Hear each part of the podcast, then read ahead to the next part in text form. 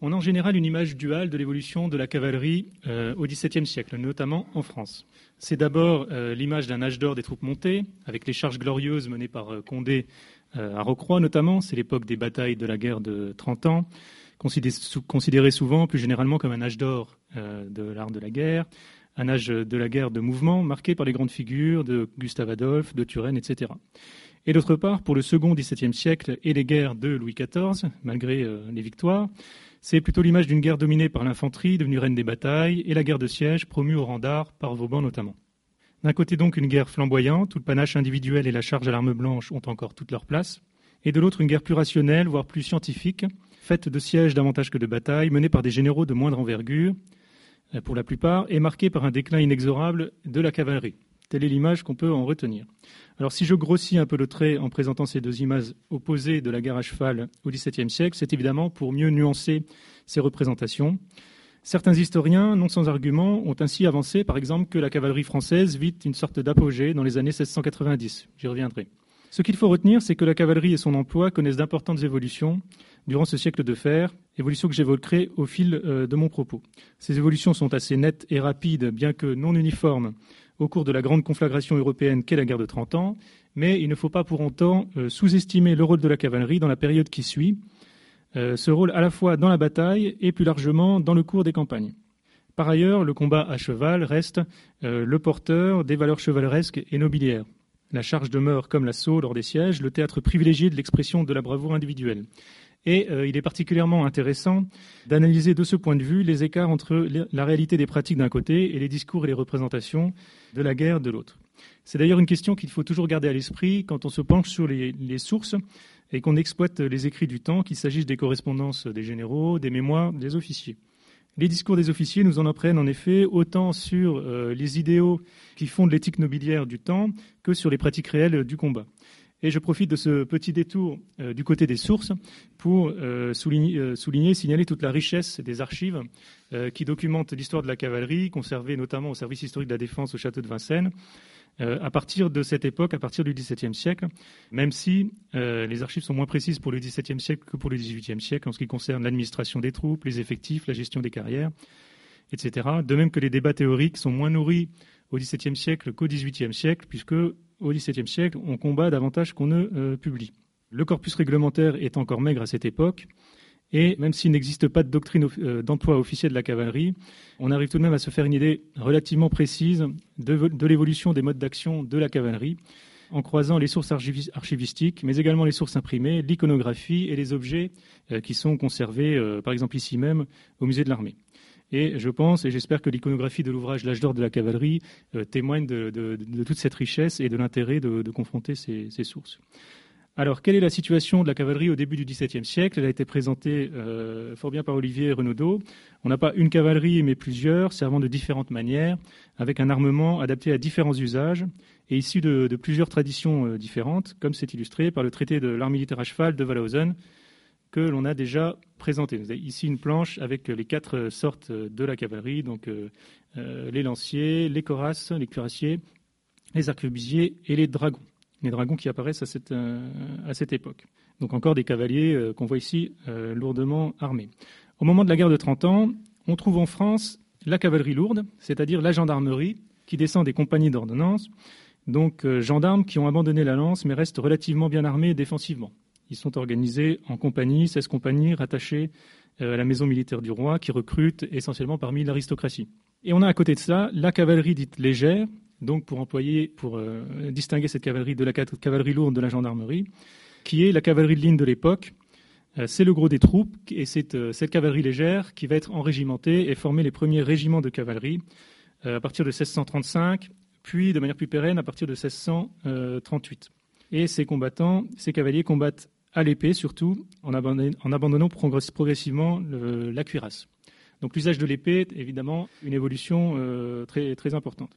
On trouve à côté de cela encore des pistoliers et autres arquebusiers qui privilégient le feu. Certains cavaliers sont dotés d'armes de plus longue portée pour fournir un appui-feu, donc carabins, mousquetaires, puis dragons. Les dragons apparaissent aussi en 1635 en France. Donc il s'agit d'une infanterie montée qui combat plutôt à pied et qui est utilisée pour sa puissance de feu et sa polyvalence.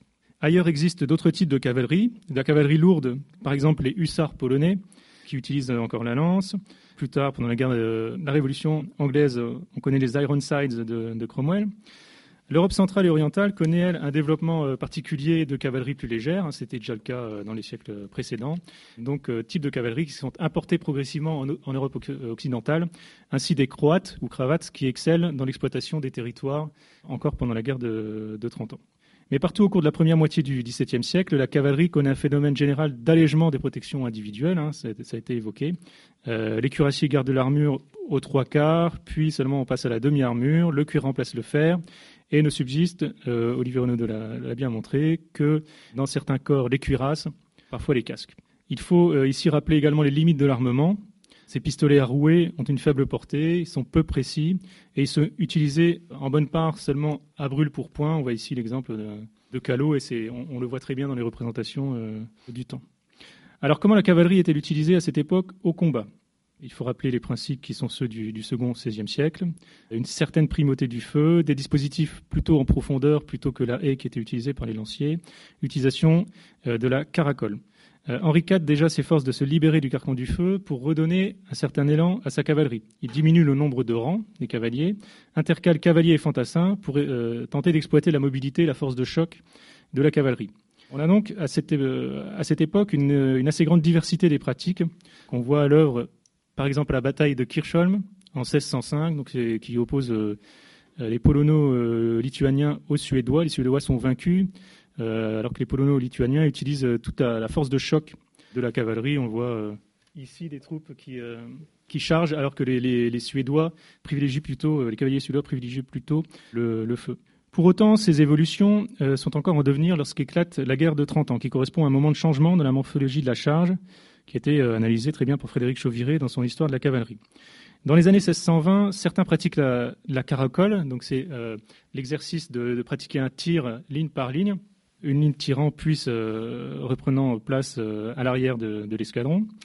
Donc, tandis que d'autres privilégient le choc.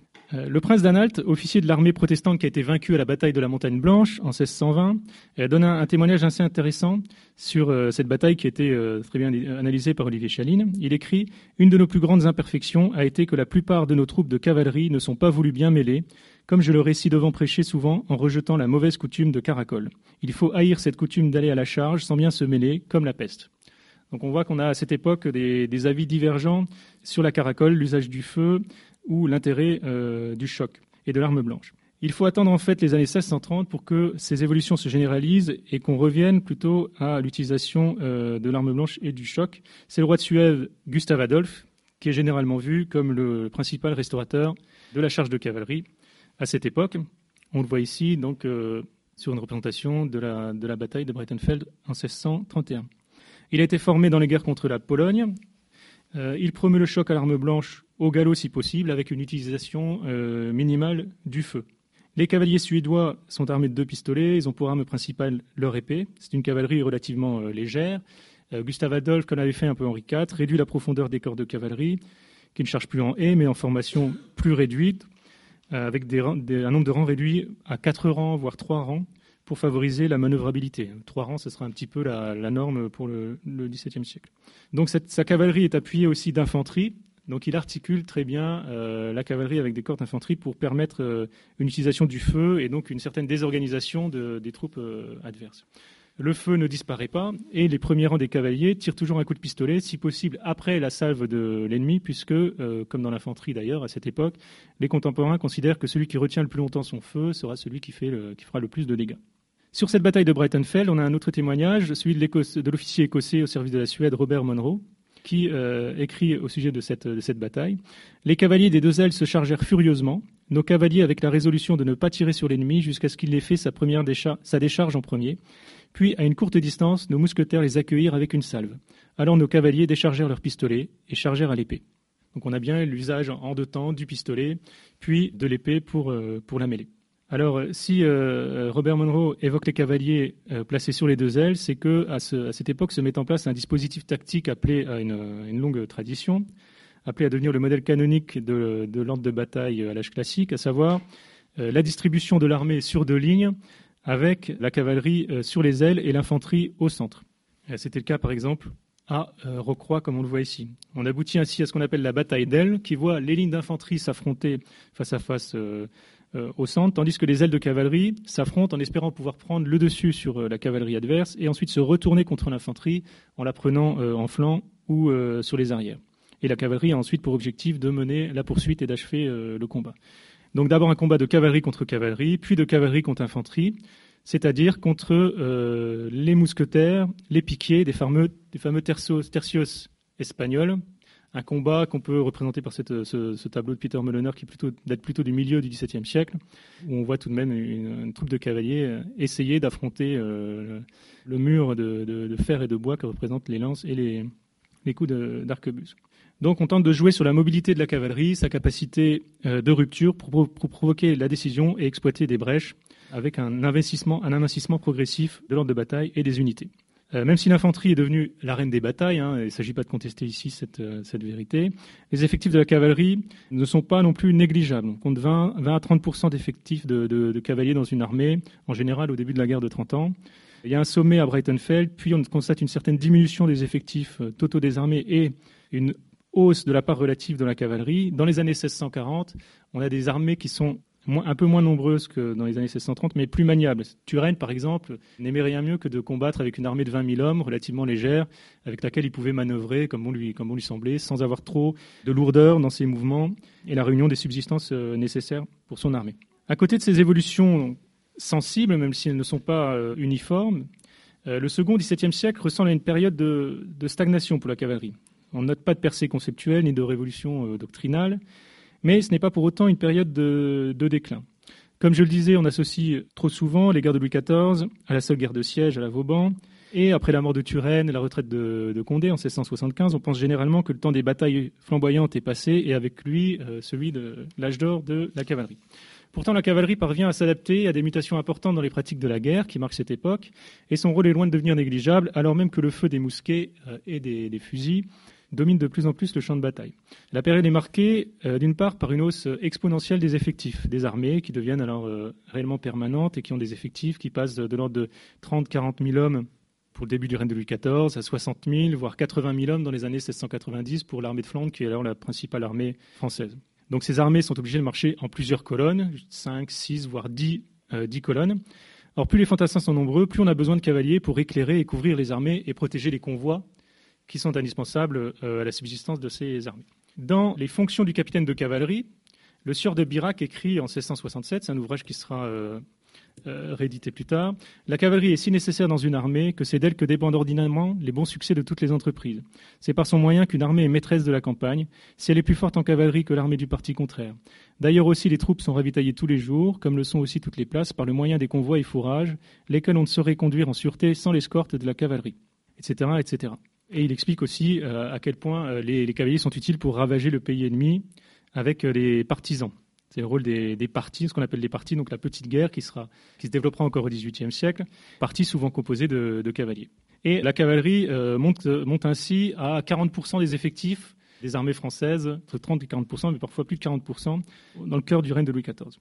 D'un point de vue opérationnel, on assiste à un besoin de polyvalence.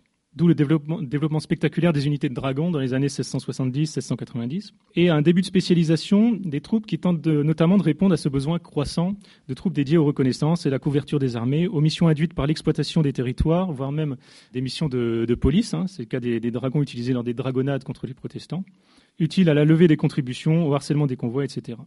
D'où l'apparition en France des hussards en 1692. Les premières unités de hussards sont, formées. Il y en avait déjà eu dans les années euh, 1630, euh, mais sans, lendemain. Évidemment, l'augmentation des effectifs de la cavalerie contribue à l'augmentation générale des effectifs des armées et à l'accroissement des, besoins en subsistance, d'autant que la cavalerie, a besoin de fourrage. Euh, donc c'est un petit peu un cercle vicieux. La cavalerie permet la mobilité, mais en même temps alourdit les armées et le, besoin en fourrage devient, euh, devient un besoin tyrannique pour les chefs d'armée qui sont sans cesse obligés d'exploiter les territoires. Et ce besoin en fourrage devient un objectif en soi qui empêche euh, d'essayer d'atteindre des objectifs euh, opérationnels plus, ambitieux. Alors si les effectifs de la cavalerie croissent pour des raisons liées aux besoins des armées, comme j'ai dit, ou la stratégie privilégiée par euh, les belligérants, on est dans des guerres d'usure souvent, les effectifs augmentent également du fait de l'importance que lui accordent les contemporains dans la bataille. Le théoricien d'Aurignac écrit par exemple en 1663 C'est la cavalerie qui gagne ordinairement les batailles. Et ça, c'est tenu pour une vérité jusqu'à la fin du siècle. La période est certes marquée par l'accroissement de la puissance de feu de l'infanterie, donc disparition progressive des piquiers au profit des fantassins armés de mousquets puis de, fusils à la fin du siècle, donc pratiquant un feu de salve de plus en plus destructeur. Les lignes d'infanterie sont amincies, ce qui renforce en théorie la capacité de choc de la cavalerie, mais rend les contournements par les ailes plus difficiles. Par contraste, la cavalerie reste dans la bataille l'arme du mouvement et l'exploitation du succès. Des généraux comme Luxembourg, Villars ou Vendôme, pour en rester aux généraux euh, français, en exploitent les, possibilités. Et le modèle dominant reste la cavalerie aux ailes, sur deux lignes, avec une réserve et donc la bataille d'ailes. On a un exemple avec la bataille de Fleurus en 1690, donc victoire française marquée par une admirable manœuvre de contournement menée par le maréchal de Luxembourg qu'on voit ici sur un, almanach, donc qui met, qui met en exergue là encore euh, la cavalerie. Donc il parvient à contourner euh, euh, l'aile gauche adverse et à se retourner sur l'infanterie pour ensuite essayer d'entamer les derniers corps d'infanterie qui lui résistent pourtant de manière assez poussée. On a sur la fin de cette bataille un témoignage assez rare, assez extraordinaire d'un cavalier provençal, un cavalier français. Je vais citer parce que c'est assez intéressant. Il écrit J'avons sur le midi donné l'attaque générale aux ennemis, qui étaient des bougres qui se faisaient chapeler, donc massacrer je les poursuivions et reculions, c'est-à-dire qu'il nous fallait bien battre. Ô mon père, si vous aviez vu ça, ce n'était pas une guerre, c'était un massacre qui vous ferait trembler. Je n'avions pourtant pas peur, ni pensé d'aucune mort. Je n'ai regretté que mon camarade Lafleur tué d'un coup de Fauconneau. Dieu est son âme. Je ne trouvions point de gens pour donner des assistances. L'un criait Je suis mort. Pour de cela, marcher cadet. Et puis après, ne faut rien dire.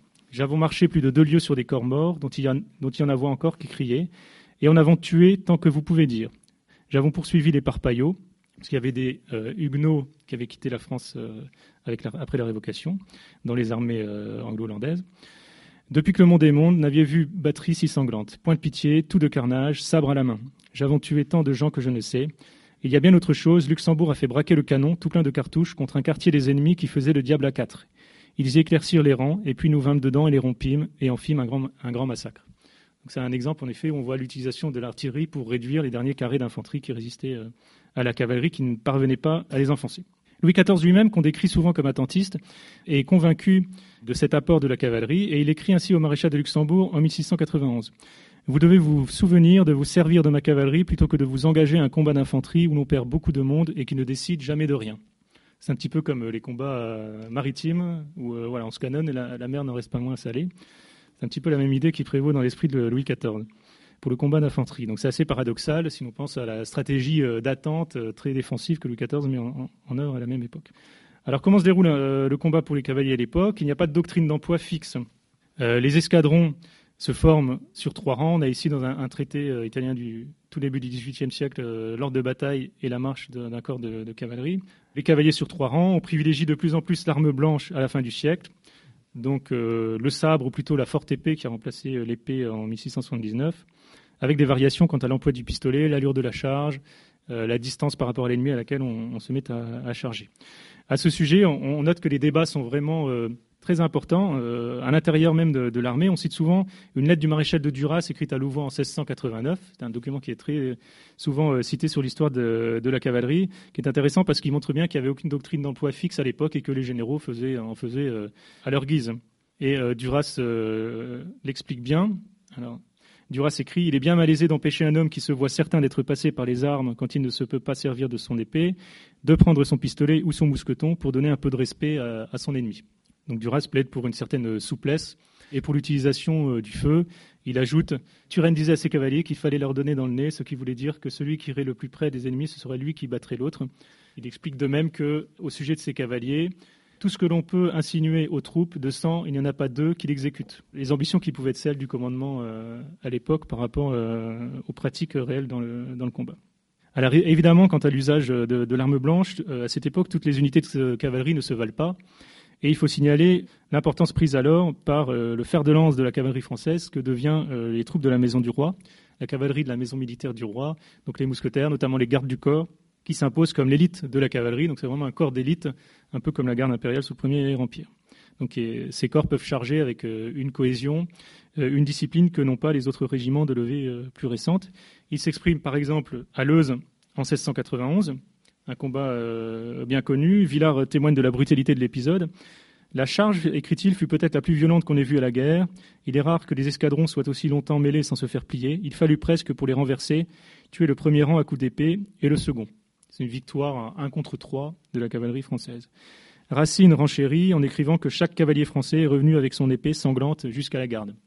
Alors, c'est là un, cas particulier, permis justement par la cohésion de, ces gardes du corps et la qualité de ce, corps par rapport à d'autres troupes de cavalerie qui utilisent moins tout de même, euh, qu'on ne pourrait le penser à la lecture de ce témoignage, l'arme blanche. Luxembourg lui-même, après le combat de Leuze, a souhaité que euh, les gardes du corps soient, renforcés par des carabiniers qui auraient permis d'avoir un soutien, un appui-feu plus important. Et Hervé Révillon, euh, quant à lui, a étudié les blessures des officiers français grâce aux archives des Invalides. Et il a constaté que dans les faits, la majorité des blessures pour les cavaliers sont dues au feu et non pas à l'arme blanche. Les armes blanches blessent euh, beaucoup moins, même si les gardes du corps, les troupes de la Maison du Roi sont euh, plus exposées. De même, euh, Joël Coste, qui est un spécialiste de ces, de ces questions, fait des statistiques à partir des, registres d'entrée aux invalides et il estime que l'arme à feu représente entre 40 et 50% des blessures contre 25% pour l'arme blanche. Et encore, il faut compter 15 de, de, blessures pour chute de, cheval.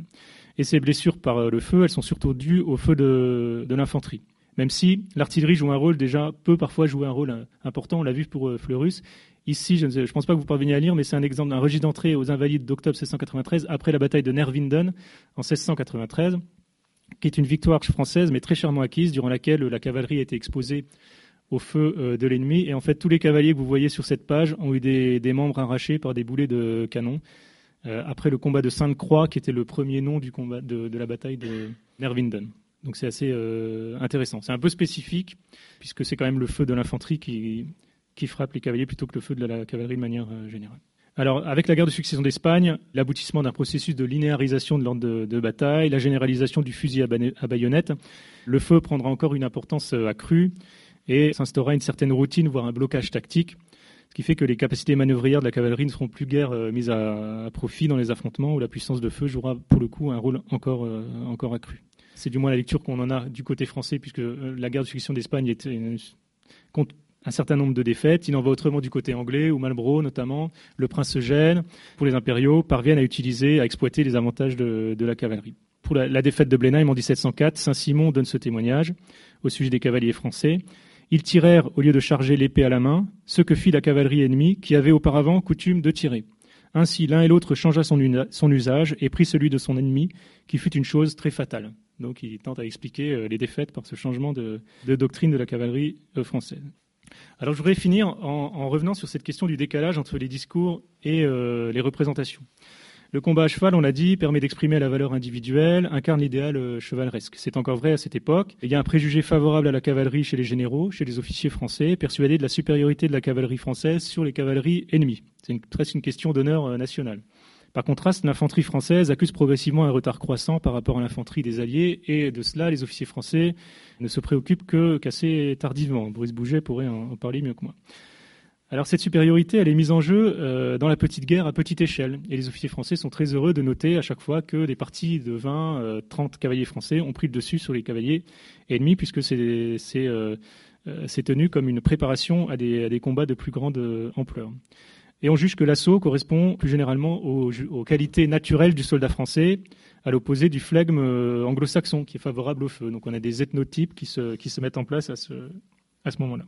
Dans les correspondances et les relations de combat, même non officielles, il y a un surinvestissement symbolique euh, de la cavalerie, qui donne à la cavalerie un rôle qui va au-delà de ce rôle en campagne, qu'il ne faut pas négliger, comme j'ai essayé de le, montrer. C'est une période également de professionnalisation des militaires, qui voit les cavaliers euh, bah, se plier également aux exigences de discipline de Louvois, de Louis XIV, donc aux transformations du métier des armes, une époque de structuration des, des carrières auxquelles se plient également les cavaliers. Donc on mobilise d'autant plus dans les discours le registre glorieux que dans les faits, la discipline tente à s'imposer et que la valeur individuelle devient secondaire par rapport à la cohésion du groupe. Je renvoie ici aux travaux d'Hervé de Révision, qui a beaucoup réfléchi sur ces, questions. Alors c'est intéressant de mettre ces évolutions au regard de la production picturale de la, de la période. Le cavalier reste très présent au XVIIe siècle dans les représentations.